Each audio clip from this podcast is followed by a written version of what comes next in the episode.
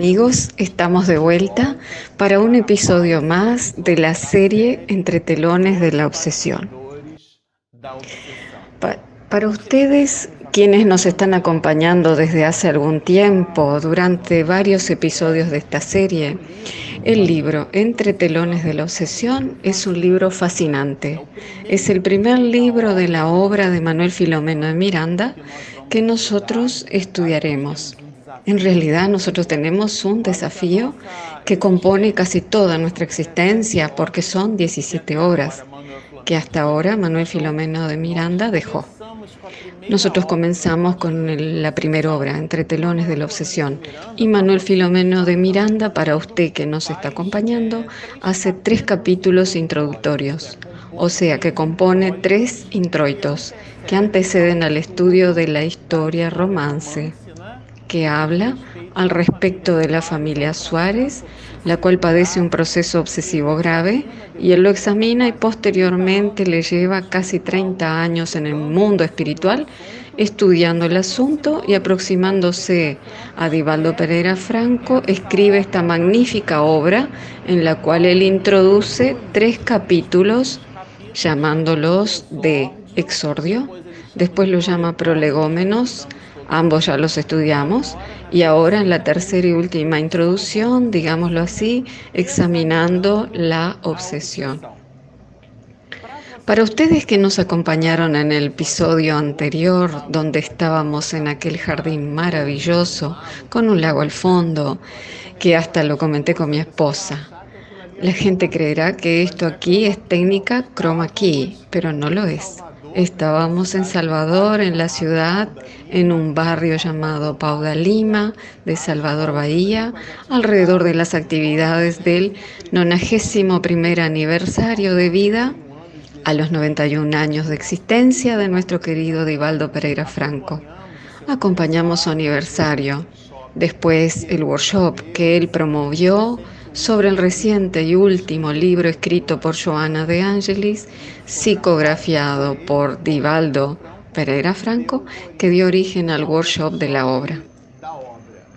Por una cosa o por otra, cuando ya estábamos grabando el episodio de esta serie, de la cual comentábamos, y paramos allí donde Manuel Filomeno de Miranda habla justamente de la modificación radical del comportamiento y trabajamos esos asuntos.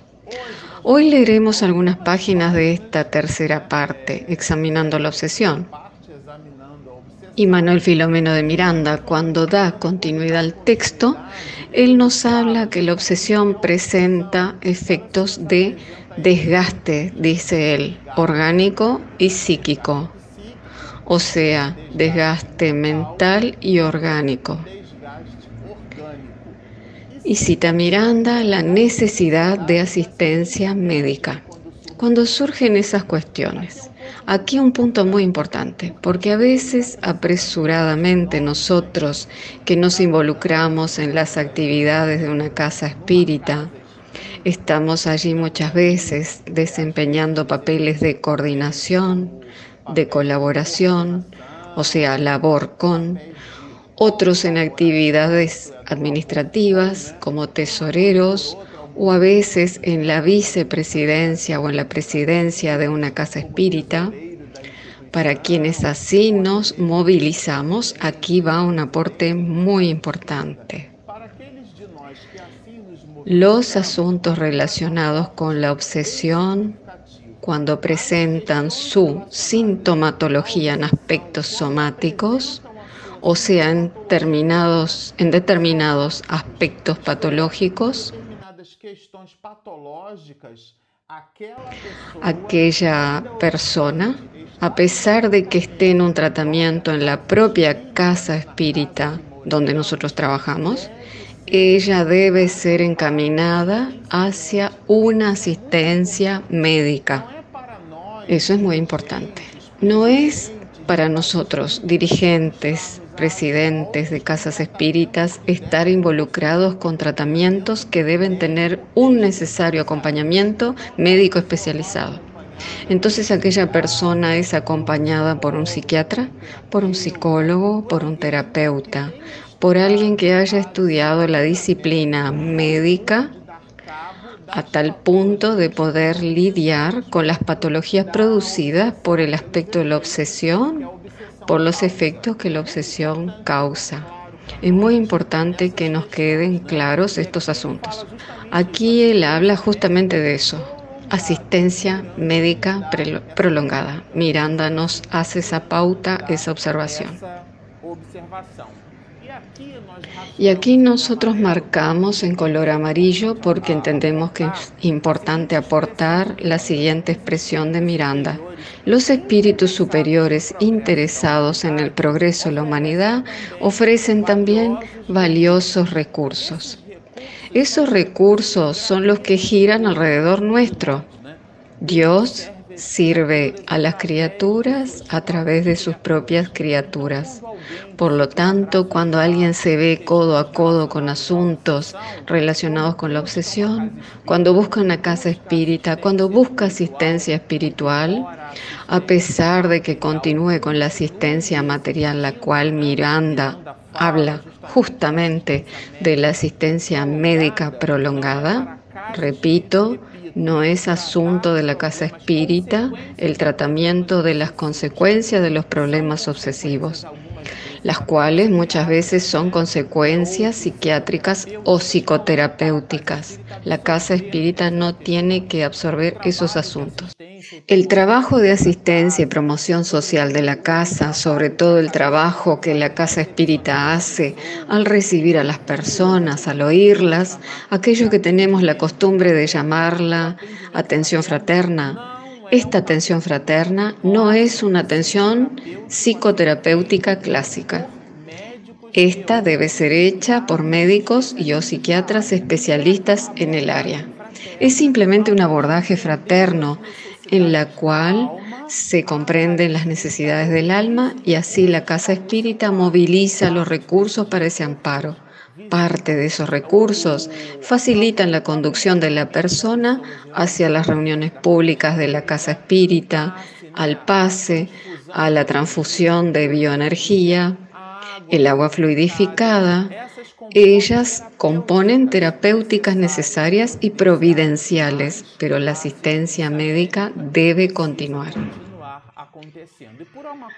Y por una cosa o por otra, Manuel continúa diciéndonos así, un espíritu luchador, o sea, un espíritu que anda en la vuelta, en la lucha, enfrentando los problemas de la vida, con los desafíos de la vida, el cual está buscando vencer las dificultades, venciéndose a sí mismo, debidamente preparado para las experiencias socorristas a los obsesados, es un dínamo potente que genera energía electromagnética.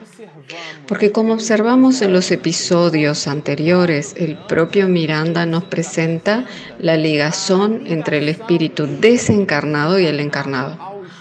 O sea, aquellos que están en el mundo espiritual buscando esa influencia tenaz sobre aquellos que están en el mundo material como nosotros aquí encarnados.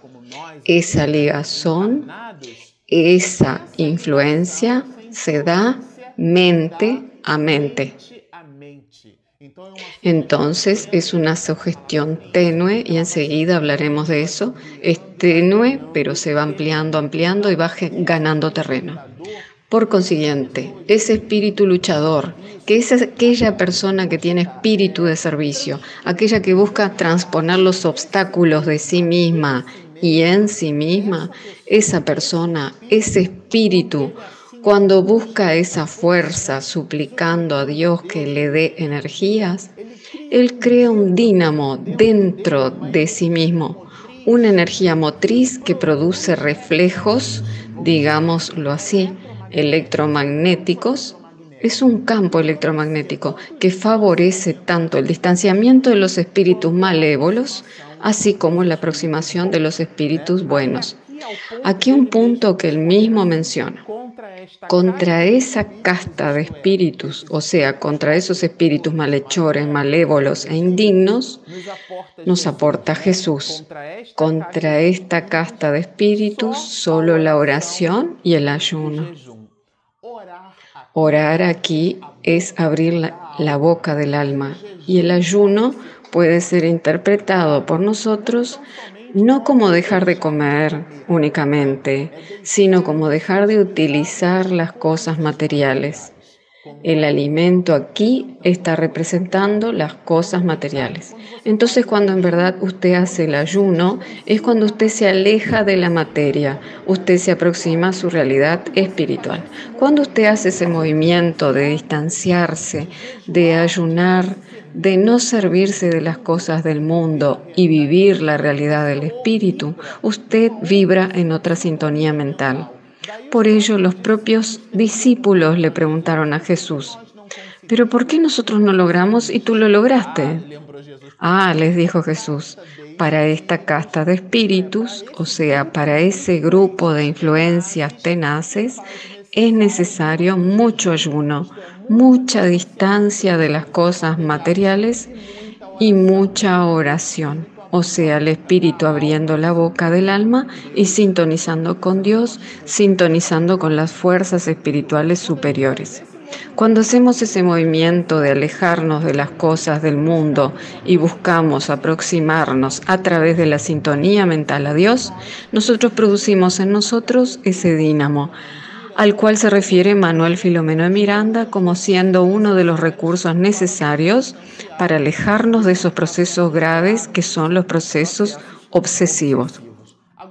Ahora aquí yo marqué en color rosado, algo que ustedes dirán, como dijo mi esposa Marcelo, nadie coloca el color rosado, pero como el color es asexuado, yo usé rosado para destacar, para llamar la atención. Bueno, no importa, porque a mí sí me gusta ese color. Pero el punto aquí que queremos destacar, miren qué interesante lo que Manuel Filomeno de Miranda dice, y esto aquí, señores, daría para varios episodios es que las personas que nos escriben nos dicen que debemos acelerar un poquito y me quedo un poco nervioso porque cada asunto aquí es un planeta de posibilidades. Pero en la medida de lo posible nosotros vamos desmenuzándolo, ampliándolo, sin emplear mucho tiempo. Sin embargo, nosotros creemos que el trabajo está orientado propiamente al resultado más que a la propia cronología. Pero por una razón o por otra, aquí va la cita de Miranda, un primor Véanlo, qué interesante. Una respuesta clásica, muy profunda. Leámosla. Cuando escuches en la intimidad de la mente una idea torturante que persiste en fijarse, o sea, una idea que porfía en fijarse, aquí no es una idea suya, es algo que se le presenta en forma fija y tenaz Continuemos. Interrumpiendo el curso de tus pensamientos, o sea, usted está con un grupo de ideas y de pronto cuando usted percibe ya está con otro grupo de ideas, eso es lo que él está diciendo. Continuemos aquí. Cuando constates la existencia de una imperiosa y actuante fuerza psíquica interfiriendo en tus procesos mentales, usted está pensando una cosa y de repente cuando lo percibe está pensando otra completamente diferente. Esto es lo que Miranda habla, pero él continúa. Cuando verifiques que tu voluntad va siendo dominada por otra que parece dominar, solo observen, él va citándolos cuando cuando experimentes creciente inquietud en la intimidad mental, Él nos está dando aquí los síntomas para brindar un diagnóstico y solo existe diagnóstico con examen. Y aquí es un autoexamen. Entonces el individuo hace el autoexamen y verifica en ese examen esas proposiciones que son síntomas con vistas a un diagnóstico. ¿Y cuál es ese diagnóstico? La obsesión. Pero ya llegaremos allá. Repetimos, cuando verifiques que tu voluntad va siendo dominada por otra que parece dominar, cuando experimentes creciente inquietud en la intimidad mental sin motivos reales, y él continúa, cuando sientas el impacto del desalineo espiritual en franco desarrollo, cuidado, Por consiguiente, tenga usted cuidado, porque es evidente que te encuentras en imperioso proceso de obsesión pertinaz. Aquí Manuel Filomeno de Miranda nos da excelentes indicaciones para que cada uno, tanto yo como usted, porque el hecho de que yo esté leyendo esto aquí no me libra. Estamos todos en el mismo contexto, ¿no es cierto? El único hecho aquí es que aquel que enciende una vela es el primero a iluminarse, pero en fin, todos nosotros, esta es la indicación de Miranda cuando él nos la da, una idea y nosotros tenemos grandes dificultades, sobre todo nosotros los occidentales, en fijar una idea y en establecer una cierta concentración. Por ejemplo, yo recuerdo un compañero de la universidad que decía que a veces abría el cajón de los utensilios, miraba un cuchillo y sentía unas ganas inmensas de tomar aquel cuchillo e ir hasta el cuarto donde estaban sus padres y asesinar a su propia madre. Él me lo comentó de tal manera que al principio dio vueltas y vueltas al asunto, porque sentía vergüenza en admitir que él estaba teniendo aquel pensamiento y me decía, Marcelo, yo amo muchísimo a mi madre y en ningún momento me pasa por la cabeza hacerle eso, pero de vez en cuando yo abría aquel cajón para tomar una cuchara, un tenedor u otra cosa. No exactamente iba a tomar un cuchillo, pero él miraba el cuchillo junto a los demás utensilios y una fuerza enorme. Un mensaje le llegaba a su mente, exactamente de la forma en la cual Miranda nos menciona aquí, el cual lo hacía pensar y a veces me decía el chico, del cual no importa el nombre, quedamos solo con el milagro, el santo lo dejamos de lado. Él decía así, Marcelo, a veces yo asistía a la escena, yo veía la escena, me veía tomando el cuchillo y cortando el vientre de mi madre. Aquello lo dejaba él con un trastorno mental muy grande, porque él mismo decía, yo no quiero hacer eso, yo no voy a hacerlo, pero de cada tanto tiempo, si voy a la cocina, y nosotros hacíamos la universidad de noche, llegaba para cenar tarde y después me lo comentaba el otro día y yo le pedía a él que orara bastante para que en los instantes de alegría con los padres él buscara abrazarlos y que él buscara sobre todo la oración. La oración, que lo hemos mencionado antes en los otros episodios, la oración no es placebo, señores. Orar es abrir la boca del alma es conversar con Dios y que Él buscara además identificar en Él si acaso Él estaba en el mundo no solo para atender a sus intereses personales, sino que tal vez Él estaba en el mundo para equiparse de valores con la finalidad de atender a los demás. O sea, aquel espíritu de servicio y no simplemente aquel mundo del lindo, lindo Obawa. Nos dice Chico Javier en el programa Pingafogo de 1970 que el planeta Tierra, decía él, no es un parque de diversiones. Nosotros podemos alegrarnos en el mundo, pero en realidad en el mundo es donde muchos niños mueren de hambre. ¿No sería una alegría para nosotros adquirir cosas? Nuestra mente necesita estar volcada hacia la ayuda al prójimo y aquí es lo que nos dice Miranda cuando habla además. Además, él recuerda a Jesús cuando nos dice sobre el ayuno y la oración, o sea, distanciarnos de las cosas materiales y en la oración aproximarnos a Dios. Entonces él menciona así, al principio se manifiesta como una inspiración sutil, es decir, los procesos obsesivos se manifiestan como inspiraciones sutiles, pero luego se torna intempestiva para con el tiempo tornarse en interferencia de la mente obsesora en la mente encarnada. Miren el proceso, comienza tenue, comienza muy tenue y esto es muy importante, este diagnóstico, porque solo produciremos un diagnóstico con un examen. Y esos son los síntomas que nos llevan al análisis, porque el pronóstico será acertado solo si el diagnóstico es el correcto. Y este solo será acertado si existe un buen examen, por lo cual no existe un buen diagnóstico sino un examen, sin lo cual se vuelve una inferencia, algo que en realidad no se sustenta. Y Manuel nos lo presenta así. Miren, dice así, con el vigor que alcanza el clímax en la posesión lamentable.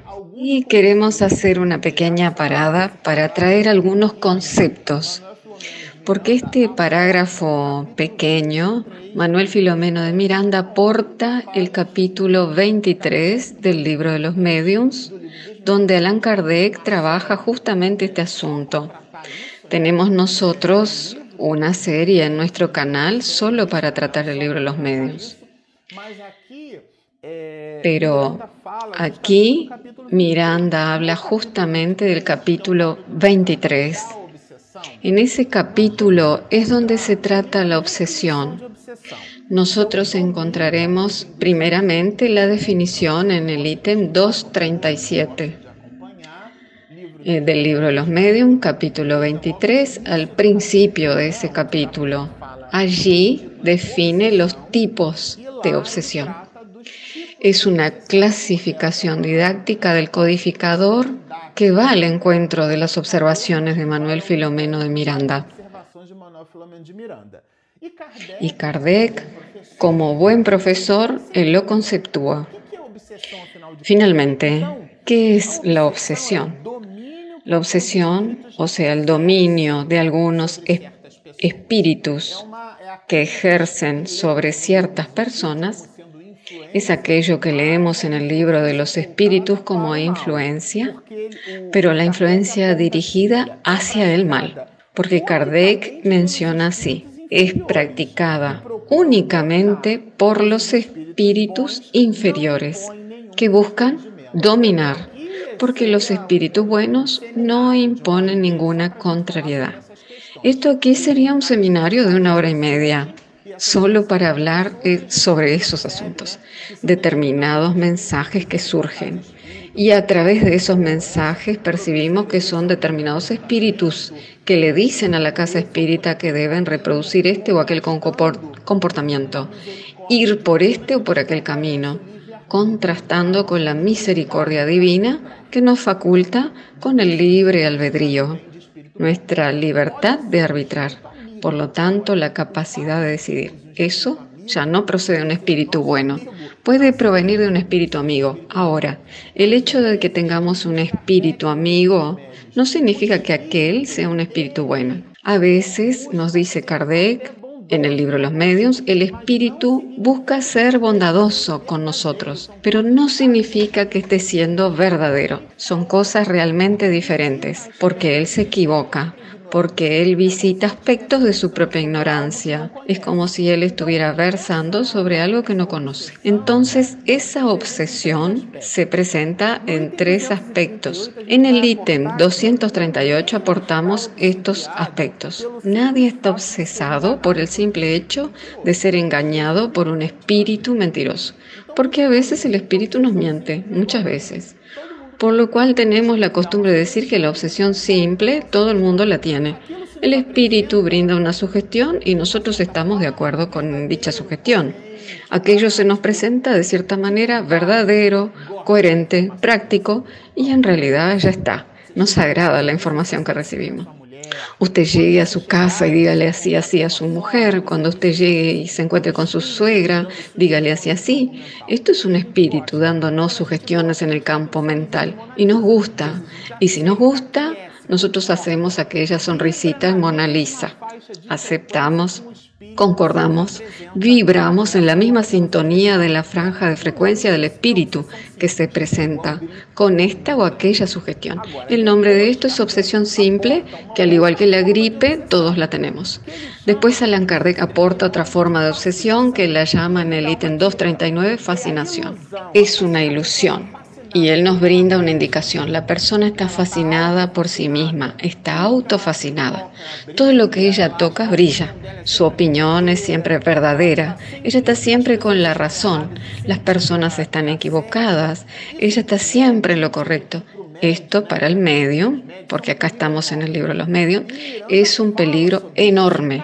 Y Miranda nos habla sobre eso y aquí Kardec también nos habla en el libro Los Medios. Y por último, y no menos importante, es la propia subyugación. Ítem 240, cuando el espíritu está subyugado. Cuando esa influencia fascina el alma, llega un determinado momento en el cual el espíritu está desencarnado y es quien comanda el espíritu encarnado. Y ese comando se presenta en dos grandes maneras, señores, esto es muy importante. O es un abordaje moral, por ejemplo, cuando la persona dice aquello que no le gustaría decir, pero estando bajo la influencia habla, o cuando ella es física o como lo dice Kardec, corporal. Son aquellas personas que producen determinados comportamientos físicos que ya manifiestan que están dentro de un proceso de subyugación. Entonces, este parágrafo aquí al principio se manifiesta como una inspiración sutil que luego se torna intempestiva para con el tiempo como posesión lamentable. E, son esos los grados del proceso obsesivo que Manuel Filomeno de Miranda nos habla y que están muy bien definidos, definidas perdón, en el libro Los Medios. Bueno, vamos quedando por aquí. El tiempo es un corcel, un instrumento muy vigoroso. Les agradecemos a ustedes los comentarios que ustedes colocan, el acompañamiento del trabajo. Ello representa para mí, para mi esposa Regina Mercadante, que está allí eh, del otro lado de la cámara, un estímulo para que continuemos produciendo un buen contenido, estudiando espiritismo de verdad, aportando reflexiones con miras a nuestra propia mejora. Entonces siempre un agradecimiento. Para usted que surgió ahora en el canal, inscríbase. Si a usted le gustó, invita a sus amigos, seleccione, suscribirse, marque la campanita para recibir las notificaciones de los mensajes, acompáñenos en nuestros estudios, continúen siguiéndonos, mucha paz.